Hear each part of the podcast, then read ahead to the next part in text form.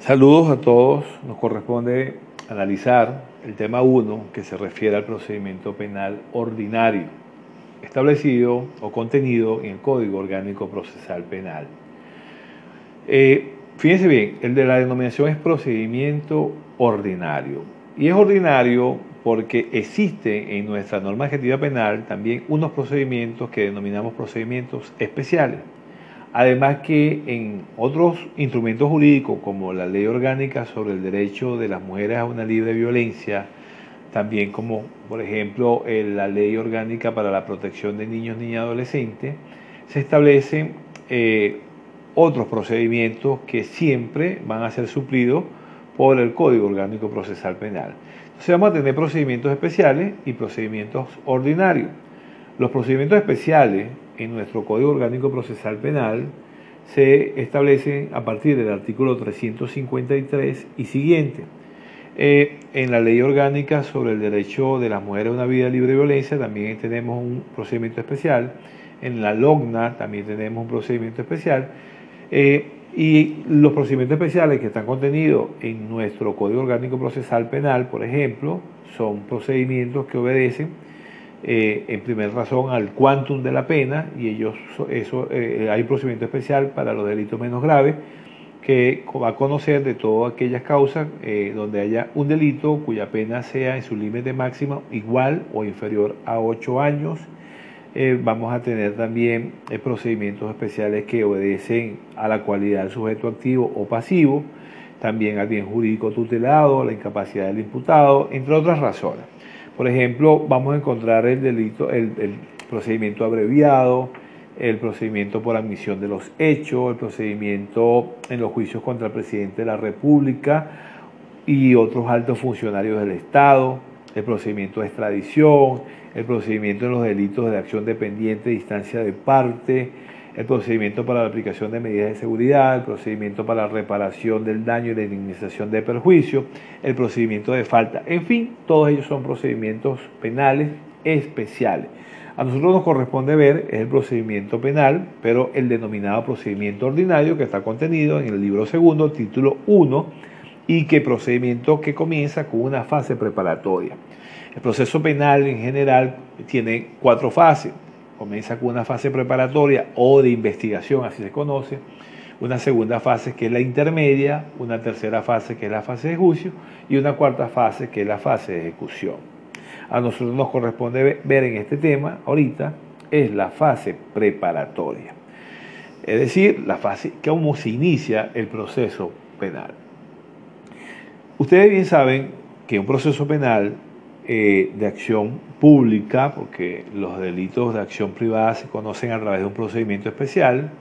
En los, en los, delitos de acción pública e interviene el Ministerio Público como titular de la acción penal, a tenor de lo que establece el artículo 284 de la Constitución y 111 y 11 del Código Orgánico Procesal Penal, eh, eh, va a actuar como titular de la acción penal. El procedimiento penal, el procedimiento ordinario, eh, lo vamos a iniciar eh, a partir del artículo 262 del Código Orgánico Procesal Penal y su primera eh, interrogante es cuál es el objeto, qué es lo que persigue la fase preparatoria en el proceso penal ordinario. Si leemos lo que establece el artículo 262 del Código Orgánico Procesal Penal, es lo siguiente, cito textualmente, esta fase tendrá por objeto la preparación del juicio oral y público mediante la investigación de la verdad y la recolección de todos los elementos de convicción que permitan fundar la acusación del fiscal y la defensa del imputado. Como bien lo dice este artículo, esta fase tiene por objeto la preparación del juicio oral y público. El juicio oral y público es la fase 3, es la tercera fase. En esa fase es la de juzgamiento, donde se va a establecer si una persona es responsable, si es culpable del delito que se le señala, del delito por el cual fue imputado y acusado. En esta fase preparatoria, eh, que vamos a preparar, como su nombre lo dice, el juicio oral y público, se van a recabar, ¿verdad?, todos los elementos de convicción, todos, que el Ministerio Público estime indispensable o necesario para determinar o, establecer la responsabilidad de un imputado. Bien, ustedes saben que a los imputados lo acobija un, un derecho, una garantía que es la presunción de inocencia que esta persona se le debe presumir inocente hasta tanto se demuestre lo contrario en un juicio eh, eh, público y que existe una sentencia definitivamente firme con autoridad de cosas juzgadas. Y esto implica también que la carga de probar lo tiene el Ministerio Público. Entonces, por eso es que el Ministerio Público en esta fase preparatoria debe recabar todos aquellos elementos de convicción, todas aquellas fuentes de prueba que les puedan coadyuvar a determinar, lo primero, la perpetración del hecho punible, es decir, que ese hecho punible se cometió, y segundo, sobre la responsabilidad de la persona, es decir, tiene que conseguir elementos objetivos y subjetivos para determinar el tipo penal y la responsabilidad penal de esa persona. Pero el Ministerio Público en esta fase preparatoria, ¿verdad? Que lo que tiene que buscar es establecer la verdad, como lo establece el artículo 13 del Código Orgánico Procesal Penal, que la finalidad del proceso penal no es más que establecer la verdad de los hechos, pero por las vías jurídicas, legales eh, y, ilícitamente obtenidas, y allí van a obtener todos los elementos de convicción que les permita fundar una futura acusación. Entonces, esa fase, esa fase preparatoria va a iniciar con un bien sea con una denuncia, bien sea con una querella o a través de una averiguación de oficio. Eso se llama modos de proceder. Los modos de proceder son tres, denuncia, querella y de oficio. El Ministerio Público, al tener conocimiento de cualquiera de esos medios de, de inicio del proceso, va a activar la averiguación. Y esa averiguación lo que va a buscar conducir es preparar al juicio oral y público. ¿Cuál es el alcance de esta fase preparatoria? El artículo 263 establece que el Ministerio Público en el curso de la investigación hará constar no solo los hechos y circunstancias útiles para fundar la inculpación del imputado, sino también aquellos que sirvan para exculparlo. En este último caso, está obligado a facilitar al imputado los datos que le favorezcan. Como bien lo dice el artículo 263, el alcance es que el Ministerio Público va a hacer constar, ¿verdad?, en esta fase preparatoria de investigación, todos aquellos elementos de convicción, todo aquello recabado durante la investigación de la policía, que lo coadyuven a establecer la responsabilidad de una persona. Pero también, partiendo de que el Ministerio Público es parte de buena fe en el proceso penal, pero en esta fase preparatoria sobre todo, debe también recabar todo aquello que ayude a exculpar a ese imputado y de facilitarle a la defensa todo aquello que obra contra el imputado como todo aquello que le desfavorezca al Ministerio Público y en contrario le favorezca al, a la defensa. Ustedes deben saber que eh, así como el Ministerio Público es titular de la acción penal, que va a llevar a cabo toda esta investigación a través de los órganos de investigación penal, tal y como lo establece el artículo 114. Eh, es decir, la policía es la que debe eh, investigar todo aquello, pero bajo la conducción del Ministerio Público, es decir, los cuerpos policiales están subordinados funcionalmente al Ministerio Público, no administrativamente, eh, van a buscar establecer la verdad de los hechos, pero por las vías jurídicas ilícitas, legales. Entonces, la defensa, en esta fase de investigación, también tiene derecho, a través de eh, solicitar diligencia e investigación, tal como lo establece el artículo 287 del Código Orgánico Procesal Penal y el artículo 127, numeral 5 de este mismo código, en concordancia con ese derecho a la defensa que está establecido en el artículo 49, numeral 1, de solicitarle al Ministerio Público todas las diligencias necesarias y pertinentes para eh, desvirtuar esa presunción de culpabilidad que tiene el Ministerio Público contra el imputado.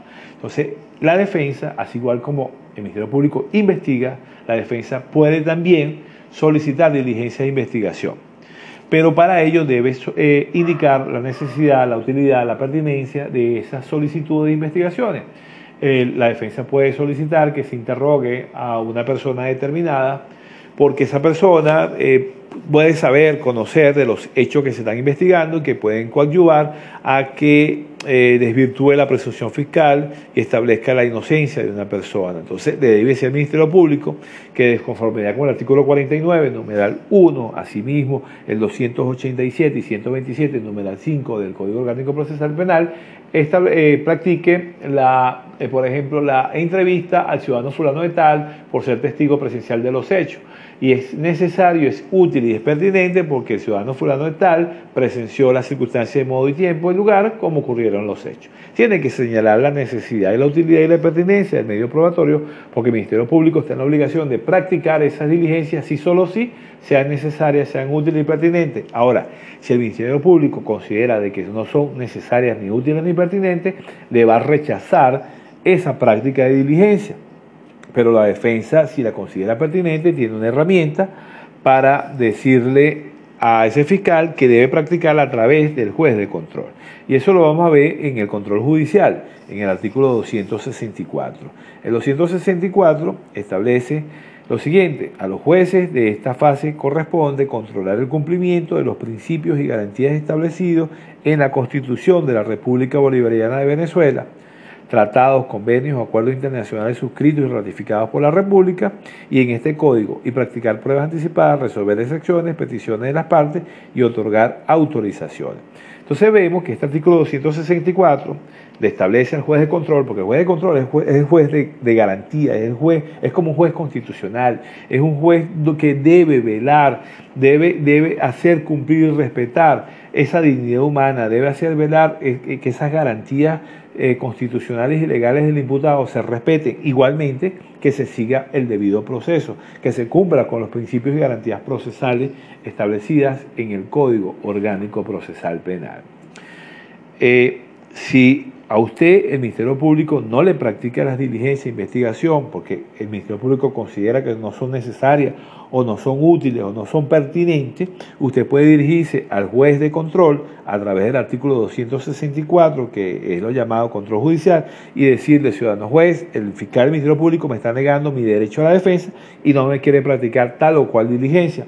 El juez de control está obligado a llamar al, juez, al fiscal del Ministerio Público y preguntarle por qué no lo va a hacer y el juez va a considerar si o no es necesario, útil o pertinente la, diligencia que usted está proponiendo y le va a ordenar al Ministerio Público dependiendo de si es necesario que practique la diligencia. De lo contrario, se lo va a rechazar también, le va a negar ese control judicial. Hay que advertir que el control judicial es muy distinto al auxilio judicial que está establecido en el artículo 393. Control judicial es diferente al auxilio judicial contemplado en el artículo 393.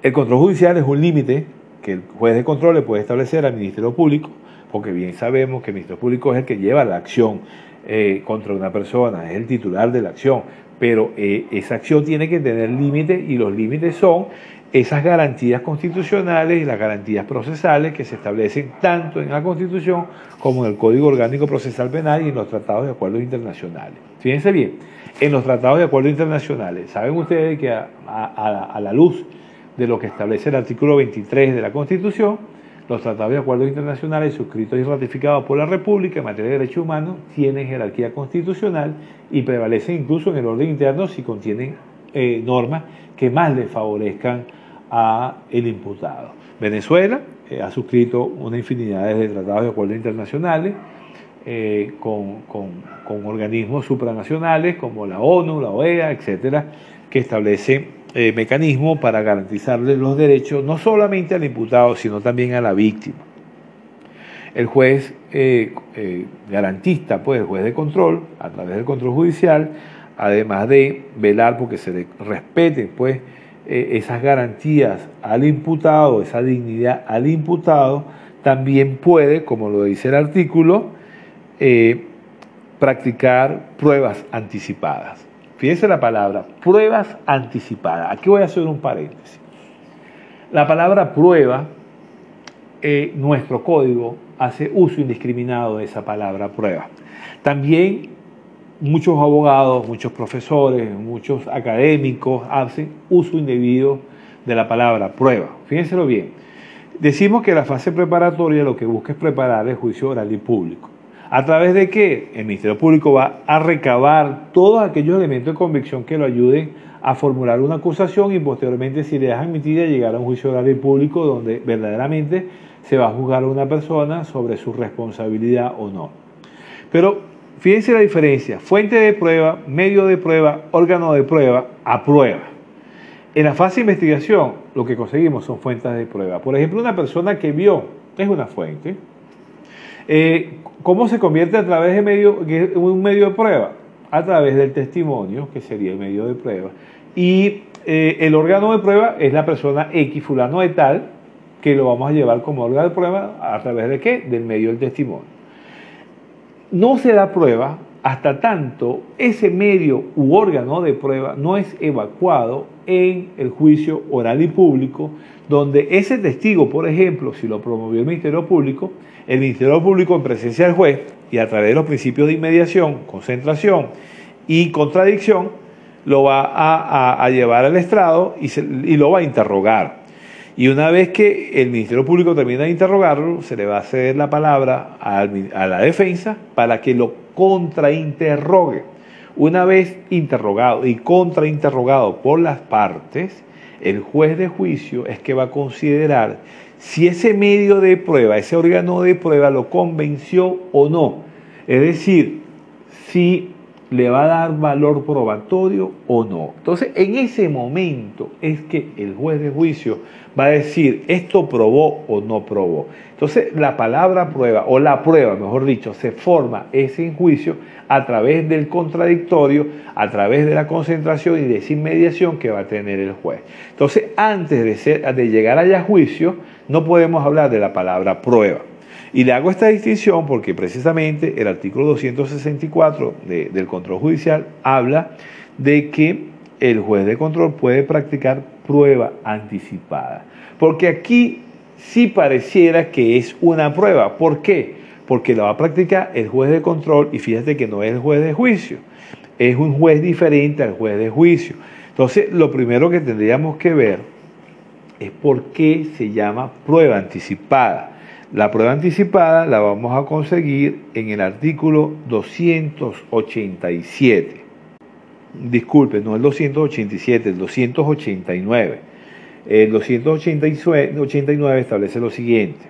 Cuando sea necesario practicar un reconocimiento, inspección o experticia que por su naturaleza y características deban ser consideradas como actos definitivos e irreproducibles, o cuando deba recibirse una declaración que, por algún obstáculo difícil de superar, se presuma que no podrá hacerse durante el juicio, el Ministerio Público o cualquiera de las partes podrá requerir al juez de control que lo realice. Si el obstáculo no existiera para la fecha del debate, la persona deberá concurrir a prestar su declaración. El juez practicará el acto si lo considera admisible citando a todas las partes, incluyendo a la víctima, aunque no se hubiere querellado, quienes tendrán derecho de asistir con las facultades y obligaciones previstas en este código.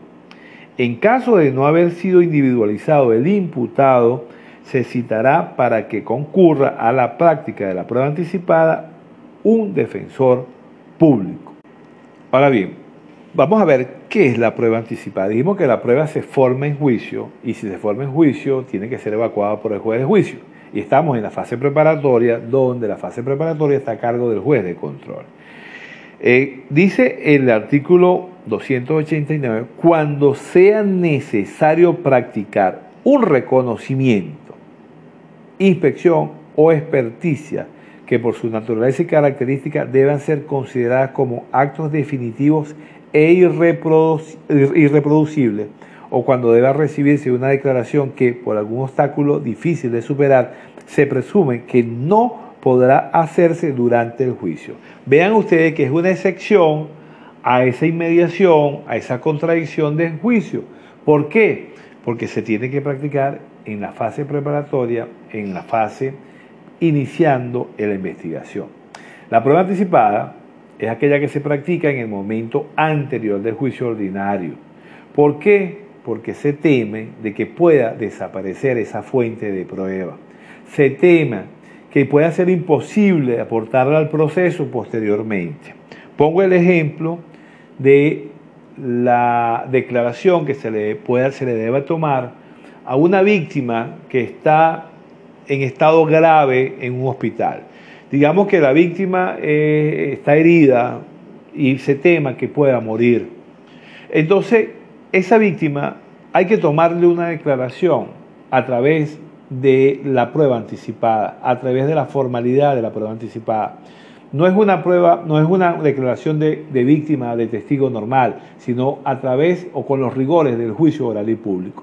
El tribunal se debe trasladar hasta el hospital donde se encuentra esa víctima y en presencia del Ministerio Público, el secretario de la defensa y el imputado si se encuentra, si se tiene que encontrar, si está individualizado, eh, y allí interrogar a la víctima y el Ministerio Público igual, o sea, el Ministerio Público la va a interrogar en presencia del juez, perdón, es el Ministerio Público que interroga en presencia del juez y la defensa tiene derecho a contrainterrogar a la víctima. Entonces, esa, ese, esa, esa, esa contradicción, ese principio de contradicción y de mediación que el juez va a presenciar allí, lo vamos a hacer en ese hospital, tal y cual como que estuviésemos en una audiencia oral y pública de juicio. Entonces, es una excepción al juicio oral y público. Es una sección a esa inmediación y contradicción que debe observarse en una audiencia oral y pública. Entonces, cuando se tema que no se vaya a, poder llevar a cabo a, juicio un medio de prueba, hay que hacerlo anticipadamente. Imagínense ustedes que un testigo que es extranjero, que es turista, presencia un hecho y ese turista tiene que viajar a su país de origen. Entonces hay que tomarle una prueba anticipada a esa persona porque se teme que para el momento del juicio no puede comparecer a esa audiencia de juicio porque ya no va a estar en el país, hay que hacerlo bajo la figura de la prueba anticipada. Eh, además también cuando se trata de delitos eh, contra niños, niñas y adolescentes, eh, ya la Sala Constitucional, mediante una sentencia de fecha de 18 de diciembre de 2015, estableció que a todo niño, niña adolescente hay que tomarse la vía prueba anticipada para no revictimizarlo y llevarlo nuevamente al juicio oral y público. Vean ustedes que el artículo de la prueba anticipada establece que si el obstáculo no está, no existe para la fecha del debate, ¿cuál debate? El juicio oral y público deberá concurrir a la audiencia. Es decir, que si la víctima no murió y eh, eh, está bien para la fecha del debate del juicio, tiene que ir al juicio. Si el testigo eh, turista está en, el país, hay que llevarlo. Pero en caso de niños, niñas adolescentes, si es verdad que se evita que se, se, se vaya a revictimizar, entonces hay que tomar los testimonios bajo la figura de prueba anticipada. Entonces la prueba anticipada es cuando se tenga temor de que ese medio de prueba, esa fuente de prueba pueda desaparecer, se pueda extinguir, no podamos contar con ella para el momento del debate oral y público, entonces hay que tomarlo bajo esta figura. Si está para el momento del debate oral y público, entonces debe concurrir a la audiencia oral y pública. Dijimos antes que la investigación se inicia a través de un modo de proceder, que son tres, de oficio, denuncia y de querella. Ahora nos corresponde ver cuando ese proceso se, realiza eh, por medio de una investigación de oficio. Es decir, que la realiza el Ministerio Público o la puede realizar la investigación la policía, cualquier órgano de policía de investigación penal. El artículo 265 nos establece la investigación del Ministerio Público de oficio. Establece el 265. El Ministerio Público cuando de cualquier modo tenga conocimiento de la perpetración de un hecho punible de acción pública, dispondrá que se practiquen las diligencias tendientes a investigar y hacer constar su comisión con todas las circunstancias que puedan influir en su calificación y la responsabilidad de los autores y demás partícipes y el aseguramiento de los objetos activos y pasivos relacionados con la perpetración. ¿Qué nos dice esto? Que el Ministerio Público, como titular de la acción penal, cuando por cualquier modo, de cualquier forma, se entere que se cometió un hecho punible de acción pública, porque sabemos que lo de acción privada no, eh, debe ordenar la investigación a los cuerpos, al cuerpo policial que él designe, a tenor de lo que establece el artículo 114 del Código Orgánico Procesal. Entonces, de cualquier modo, acuérdense ustedes que el Ministerio Público a través de una, noticia criminis puede saber, por ejemplo, mira, que dicen que los sobrinos de, una persona fueron capturados en tal parte por narcotráfico. ¿Qué debería hacer el Ministerio Público? Iniciar la investigación, ¿verdad? Ordenar a los cuerpos policiales, mire, practíquese tal y cual investigaciones para determinar si es verdad, primero, que se cometió el hecho y segundo, si esa persona tiene algo que ver. El artículo 114 del Código Orgánico Procesal Penal, que tiene que ver con los órganos de policía e investigaciones penales, establece lo siguiente, 114. Corresponde a las autoridades de policía de investigaciones penales la práctica de la diligencia conducente a la determinación de los hechos punibles y a la identificación de sus autores partícipes bajo la dirección del Ministerio Público. Entonces, iniciar una investigación no implica que una persona sea responsable. Entonces, el Ministerio Público, cuando tenga conocimiento de que se cometió un hecho, debe ordenarle a la policía que inicie la investigación. O sea, él la inicia y le ordena al ministerio, a los órganos de policía que practiquen las investigaciones. ¿Para qué? Primero, para demostrarle que el hecho se cometió, que estamos en presencia de un hecho punible, de esto que, a, tenor de lo que establece el principio de legalidad, 49 numeral 6 de la Constitución y, y el artículo 1 del Código Penal, de que estamos en presencia de un hecho punible y además de tratar de identificar al autor o los autores o los partícipes de ese hecho punible. Esto es la investigación de oficio que inicia el Ministerio Público. El 266 nos habla de la investigación de oficio, pero que inicia la policía.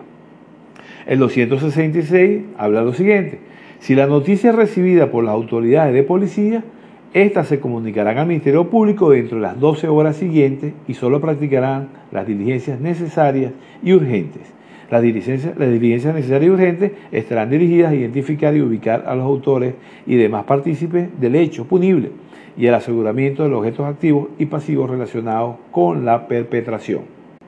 Ok, entonces, si es la policía que recibe el conocimiento de esta perpetración de un hecho punible, imagínense ustedes que cometen el homicidio de una persona en, en la vía pública, en determinado lugar, van a llamar a la policía para que para informarle sobre ese hecho. Entonces, la policía qué debe ser, reconociendo esa, esa sobre ese hecho a través de una llamada telefónica que ellos le llaman generalmente transcripción de novedad, o sea, van en, su, libro de novedades van a poner que se recibió, se recibió llamada telefónica de parte de un ciudadano que se identificó como tal, o a veces por temor a represalia no se identificó, y, e informó que en el barrio tal, en la calle tal, no sé qué cosa, ya yace una persona aparentemente sin signo vital. Ellos se van a trasladar hasta el lugar y van a verificar que efectivamente está una persona muerta allí, entonces no le pueden decir muerto levántate y denuncia, sino que ellos inician la investigación de oficio es decir, abren la averiguación por el delito de homicidio y que van a recabar allí, bueno, van a ubicar testigos presenciales o referenciales,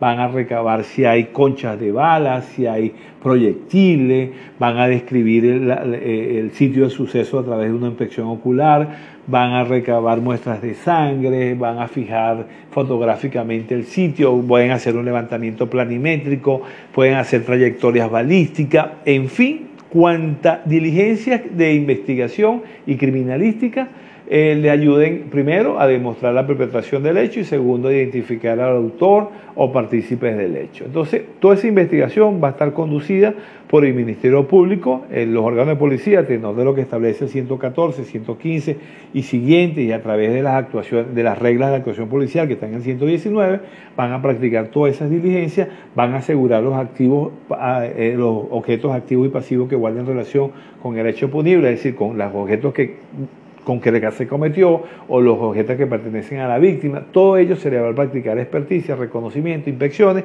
y todo eso se le va a llevar al Ministerio Público. Pero todas esas investigaciones urgentes y necesarias la tienen que practicar al momento de tener conocimiento del hecho, pero deben informar al Ministerio Público dentro de las 12 horas siguientes de que eh, eh, ocurrió ese hecho para que el Ministerio Público dé la orden de inicio y eh, ordene las subsiguientes diligencias de investigación que se deben realizar. Ahora nos corresponde ver el otro modo de proceder que es la denuncia, pero esto sí lo vamos a desarrollar en clase y lo vamos a dejar hasta aquí de manera que nosotros lo vamos a desarrollar en la propia clase.